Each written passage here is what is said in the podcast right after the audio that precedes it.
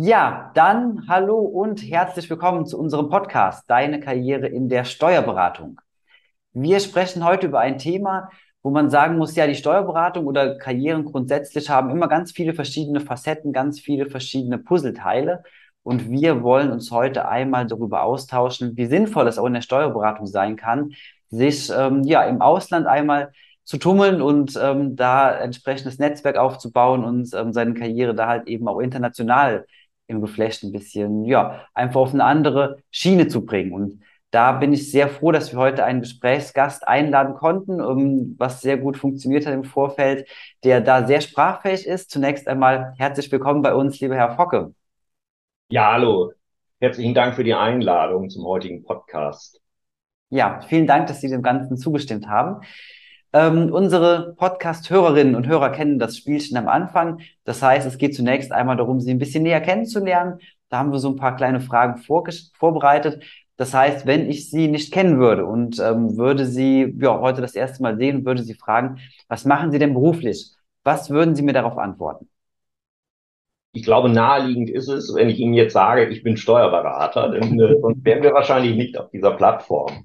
Nein, ich bin Steuerberater. Mein Name Focke. Ich bin äh, im Hamburger Masarbüro tätig als Steuerberater äh, schon seit vielen Jahren und hier äh, unter anderem tätig für den Bereich äh, Transaktionssteuern und äh, internationale Steuerrecht. Das heißt, wir bemühen uns insbesondere äh, Kunden äh, äh, ja, zu unterstützen, wenn es um den Kauf oder Verkauf von Unternehmen geht äh, und sie da steuerlich optimal zu beraten, in Fragen der Strukturierung, in Fragen der Text Due Diligence und allen äh, damit in Zusammenhang stehenden Fragen.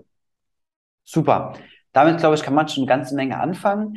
Ähm, zunächst einmal, um Sie ja persönlich auch so ein bisschen kennenzulernen, haben Sie denn ein Lieblingsbuch?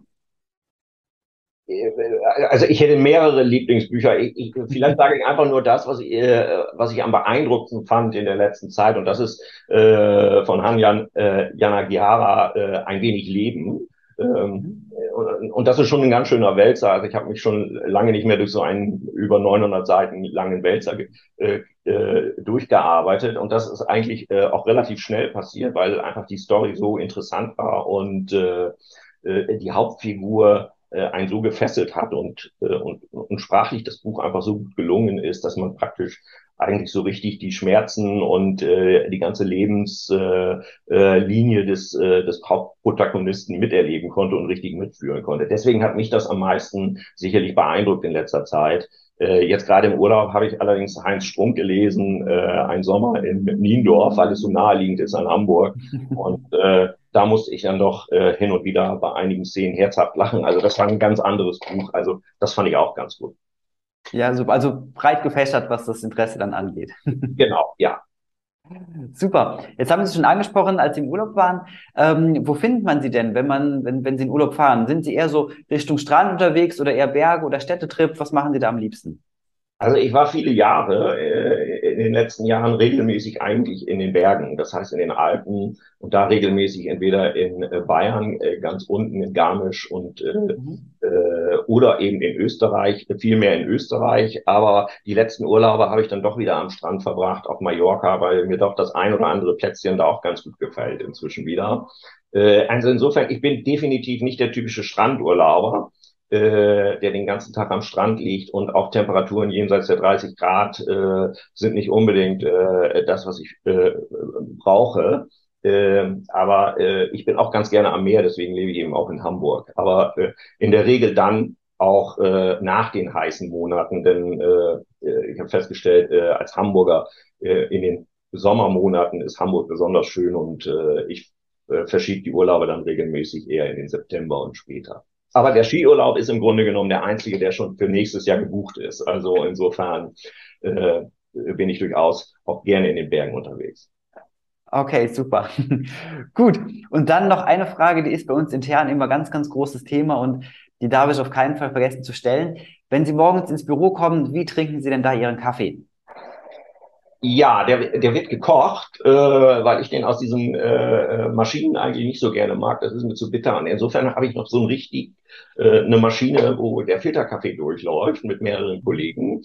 Äh, und da trinke ich ihn mit wenig Milch. Äh, Zucker musste ich mir echt lange abgewöhnen. Äh, das war ein langer Prozess, äh, erst über die typischen äh, äh, Süßstoffe, äh, bis ich jetzt auch den Kaffee genießen kann ohne irgendwelche äh, äh Süßungsmittel. Also insofern, aber ein bisschen Milch brauche ich schon.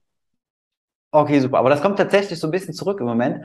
Ähm, also wir haben hier auch wieder eine Kaffeemaschine stehen, so eine Filtermaschine, wie man sie von früher kennt. Ja. Ähm, hat so, so einen kleinen Charme, muss man sagen, der, ähm, der da einfach mit, mit reinspielt dann. Ja, super. Ähm, kommen wir einmal zum, also zum wirklichen Inhalt der, der heutigen Folge. Ähm, Internationalität, beziehungsweise was es da ähm, mit auf sich hat. Vielleicht ist es damit zum Start ähm, ganz sinnvoll, wenn Sie vielleicht uns einmal so ein bisschen mitnehmen würden, wie ähm, ja, Ihr Leben, Ihre Vita verlaufen ist. Ähm, ich denke, da reichen so ein paar ähm, kurze Einführungen aus, dass wir halt einmal wissen, okay, wie, ähm, wie ist das bei Ihnen verlaufen, grundsätzlich Ihre Karriere?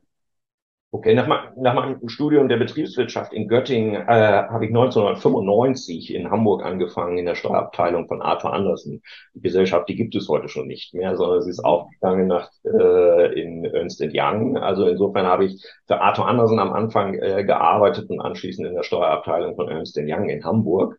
Äh, und das auch dort äh, bis äh, 2005. Äh, und äh, da habe ich praktisch das Angebot bekommen, äh, einfach für drei Jahre einmal nach äh, Shanghai zu gehen, an den German Desk dieser Big Four mhm. Gesellschaft. Und äh, ja, dieses Angebot habe ich dann einfach wahrgenommen äh, für drei Jahre und bin dann praktisch von 2005 bis 2008.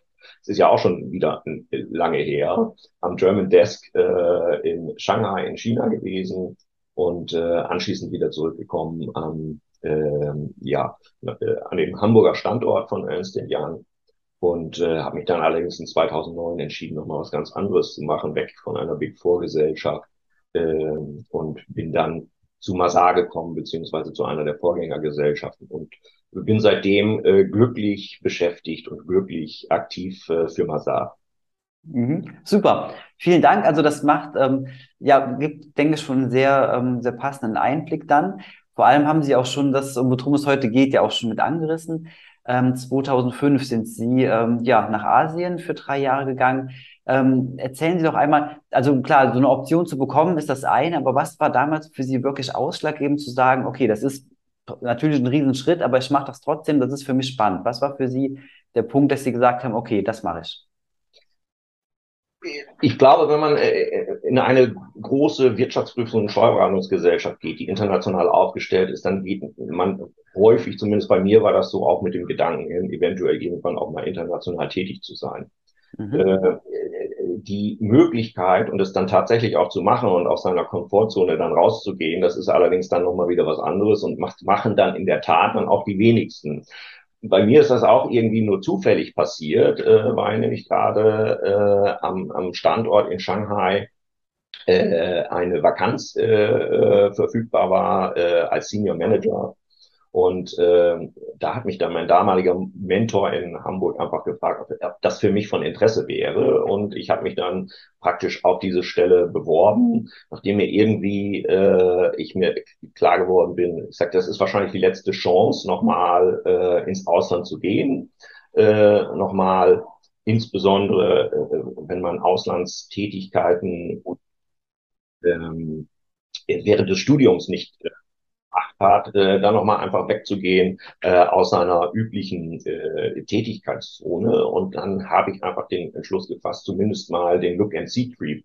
Trip, den es damals gab, äh, in Anspruch zu nehmen und bin dann also eine Woche rüber, habe da ein bisschen im Büro gearbeitet und habe dann für mich entschieden, okay, wenn ihr mich wollt, äh, dann gehe ich rüber auch für drei Jahre. Also ich muss ganz ehrlich sagen, von China ist ja nicht der übliche äh, Standort gewesen für einen Steuerberater aus Deutschland. Äh, äh, insbesondere wenn man zurückdenkt an 2005, das sind natürlich noch die richtigen Anfangs- und Boomzeiten in mhm. China.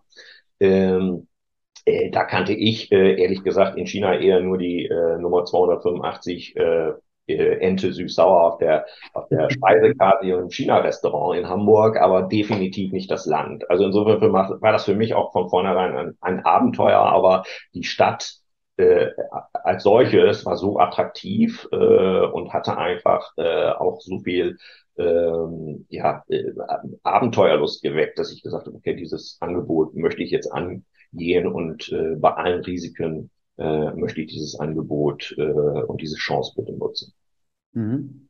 Sehr, sehr spannend. Also ähm, ich kann mir das vorstellen. Da ist natürlich halt sehr vieles, was dann passiert. Sie hatten es gerade schon angesprochen. Ähm, man weiß gar nicht so wahnsinnig viel.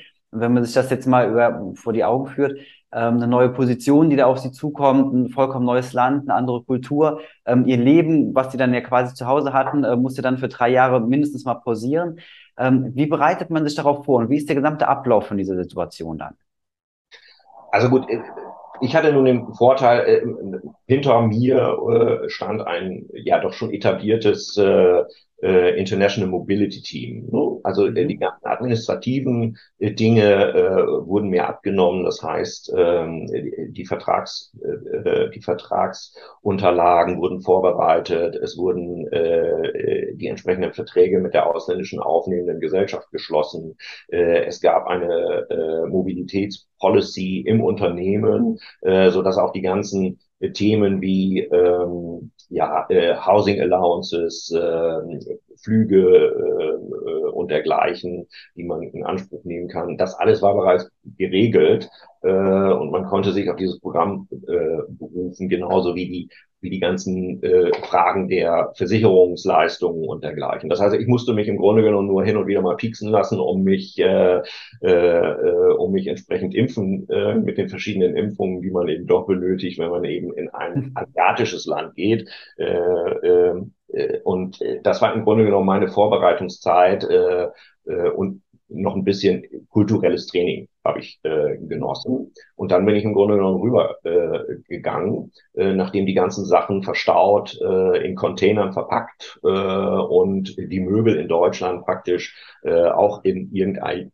äh, äh, Möbel äh, in einem Möbelhaus zwischengelagert wurden äh, und nur das Nötigste dann rübergefahren wurde per Schiff. Äh, also insofern dass man praktisch mit ein wenig, äh, äh, ja, mit ein wenig Unterlagen und ein wenig ähm, äh, Anzügen und dergleichen, all das, was man so braucht, äh, rübergefahren und hat praktisch äh, Neustart begonnen. Das ist wirklich so gewesen äh, und hat sein Leben wirklich äh, drei Jahre lang praktisch hinter sich gelassen. Was aber auch sehr befreiend war. Das heißt, man, man brauchte kein Auto, äh, kein gar nichts und man musste sich auch um nichts kümmern. Das heißt, im Grunde genommen auch, als man angekommen ist, äh, war es eigentlich immer alles gut strukturiert, äh, man, äh, aufgenommen worden von internationalen äh, äh, Maklern, äh, die mir dann äh, geeignete Objekte gezeigt haben äh, für die Wohnungssuche. Und insofern hat das alles äh, eigentlich hervorragend geklappt, so dass es für mich eigentlich auch relativ einfach war, mich dort einzuleben. Gebe ich ganz ehrlich zu. Mhm. Okay, also es hört sich ja wirklich sehr, ähm, ja, nach einem sehr, wie soll man es nennen, flüssigen Prozess an, also nach einer sehr guten Struktur. Allerdings, ähm, ich kann mir sehr gut vorstellen, dass es ja trotzdem halt sehr viele Herausforderungen dann gibt. Also ich meine, ähm, so Dinge wie Sprache und so weiter, eine vollkommen andere Kultur, selbst wenn man in einer gewissen Form vorbereitet ist. Aber ähm, was waren da für Sie so die größten Herausforderungen gewesen in der Zeit? Gut, bei der Sprache, da habe ich relativ schnell äh, gemerkt, dass drei Jahre nicht ausreichen werden, die äh, äh Schriftzeichen zu lernen. Deswegen habe ich mich so ein bisschen auf das äh, äh, nötigste äh, Sprachkenntnisse äh, konzentriert, ohne, äh, ohne jetzt äh, ins Detail zu gehen oder ohne auch nur äh, in irgendeiner Weise anzufangen, äh, diese Schriftzeichen auswendig zu lernen, was durchaus äh, äh, deutsche Kollegen vor Ort gemacht haben. Die sind allerdings immer noch da und das seit jetzt über 20 Jahren.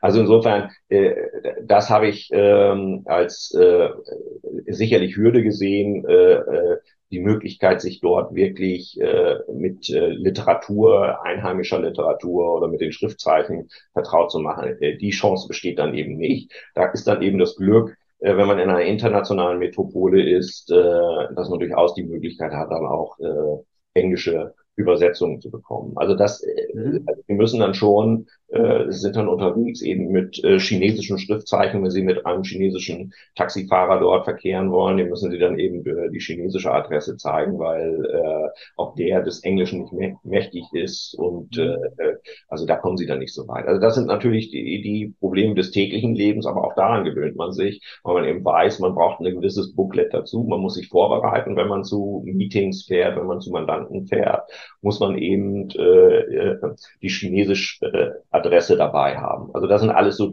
typische Alltagsprobleme, äh, die man, äh, die man überwinden kann. Aber ansonsten war ich allerdings in einem Büro, wo meine chinesischen äh, Kollegen ausreichende Englischkenntnisse haben, äh, so dass die Kommunikation im Grunde genommen kein Problem war. Und die ist in der Regel, da ich deutsche Mandanten betreut habe in, äh, in Shanghai, äh, in der Regel Englisch gewesen. Äh, insofern äh, war das bei der international aufgestellten Gesellschaft eigentlich kein Problem.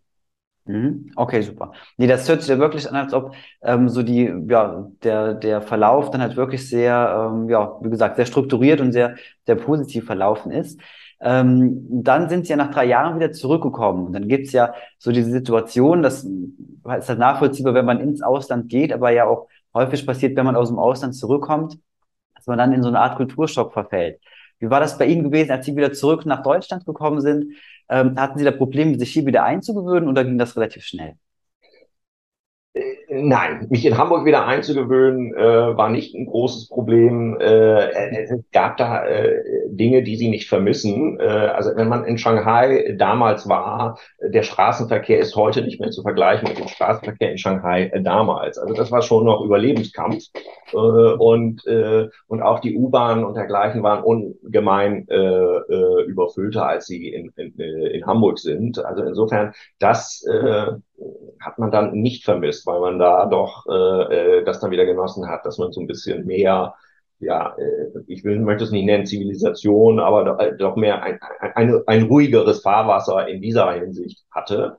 Äh, insofern war das eigentlich, und Hamburg ist auch eine Weltstadt und eine große Stadt, so dass die Eingewöhnungsphase da nicht mehr oder so schlimm war. Also das muss ich ganz ehrlich sagen. Zumal das Unternehmen bekannt war. Drei Jahre sind dann eben, wenn Sie permanent Kontakt zu den Kollegen halten, auch nicht so äh, äh, nicht so schlimm. Also insofern würde ich nicht von Kulturschock sprechen, aber man muss immer berücksichtigen, äh, wenn man geht und sich entscheidet, äh, seinen Beruf zu verlassen, seinen Standort zu verlassen, man gibt natürlich seine Mandanten auf. Ne? Also man mhm. kommt praktisch ohne entsprechende vorbereitete Mandanten zurück. Und äh, ich muss ganz ehrlich sagen, ich war damals auch äh, 2008, wenn sich noch erinnert, äh, gab es damals die Finanzkrise, da haben wir noch äh, andere Probleme. Also äh, da wurden ja sogar Mitarbeiter freigesetzt äh, in den einzelnen Beratungsgesellschaften. Also insofern war das eigentlich auch keine günstige Zeit, äh, wieder in Deutschland aufzuschlagen. Das äh, muss man wissen. Ne? Also bei allem Positiven war das sicherlich ein, äh, war das sicherlich äh, doch ein Obstacle äh, zu der mhm. Zeit. Aber ich möchte es nicht als Kulturschock bezeichnen. Dafür äh, muss ich ganz ehrlich sagen, ist dann äh, ist Shanghai und ist Peking, insbesondere die großen Metropolen in Shanghai, äh, dann doch äh, schon inzwischen zu westlich geprägt, als dass man das noch als Kulturschock äh, bezeichnen kann. Wenn, wenn Sie damals äh, außerhalb äh, Shanghai unterwegs waren, in kleineren äh, äh, Orten und in kleineren äh, dann kann man das sicherlich sagen. Äh, das waren ganz andere Bedingungen, auch andere Lebensbedingungen, mit denen äh, die Menschen dort äh, damals noch hatten. Also das äh, wäre noch was anderes gewesen. Aber äh, da Shanghai schon so international aufgestellt war, man auch dort in einer internationalen Community immer unterwegs war, ähm, äh, war dieses Schockerlebnis nicht mehr so da. Es war aber, wie gesagt, man muss, äh, äh, man muss sich im Klaren sein, dass man erstmal wieder äh, sich neu orientieren muss, äh, wenn man zurückkehrt, wo äh, und auch an seinem Arbeitsplatz. Ja, okay. Nee, das kann ich sehr gut nachvollziehen, das kann ich sehr gut verstehen. Ähm, ja, und dann hatten Sie ja eben schon angesprochen, also Sie kamen zurück, ähm, vielleicht nicht zum allerbesten Zeitpunkt, Thema Finanzkrise und so weiter ähm, was ja dann auch die eigene Karriere halt irgendwo bestimmt vor eine Herausforderung stellt. Ähm, wir sprechen eben darüber halt, wie so ein Auslandsaufenthalt auch in der Steuerberatung halt eine Karriere beeinflussen kann.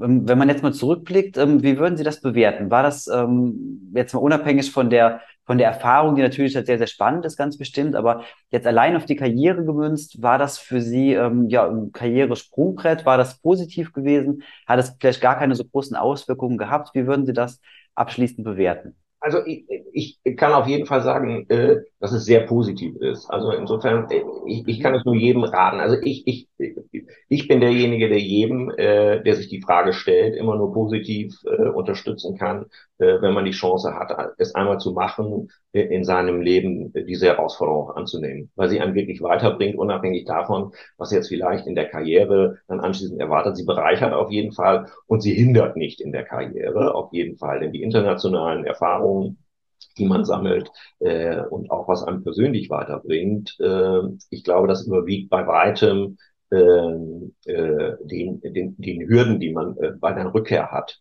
Äh, auch wenn man immer sagen muss, dass natürlich ein Steuerberater, der ins Ausland geht, das ist nicht ein gewöhnliches Secondment eigentlich. Äh, also wir kennen das eher von den Wirtschaftsprüfern, weil die universell aufgestellt sind. Äh, der Steuerberater äh, berät ja doch eher zunächst einmal äh, im lokalen Recht und, äh, und nicht in, im Ausland, aus, im ausländischen Recht. Das heißt also, die, das ganze Learning by Doing, was man sich dann im Ausland aneignet, ist ja doch anderes Steuerrecht zum Teil. Mhm. Äh, und insofern äh, nimmt man ja nicht den, den, den, den deutschen Teil äh, mit ins Ausland, sondern berät dann ja im lokalen Steuerrecht, was ja dann wieder was ganz Neues ist. Also insofern ist sicherlich ein, ein Secondment für einen Steuerberater immer noch was Besonderes äh, und sehen wir auch für jemanden persönlich äh, eine persönliche Herausforderung. Aber äh, so ein Secondment und ein Auslandseinsatz, äh, insbesondere wenn er doch länger dauert, äh, erweitert den Horizont, auch wenn sich das immer so pauschal anhört. Ich glaube, die positiven Erfahrungen äh, die man daraus zieht, auch wenn es nur um praktische äh, Themen geht, wie äh, sich auf Englisch äh, äh, zu unterhalten, äh, verhandlungssicheres äh, äh, Englisch äh, zu bekommen, äh, wenn man im Grunde genommen vorher nur äh, vom Schulenglisch gelebt hat, weil andere Aufenthalte während des Studiums oder so weiter gar nicht möglich war.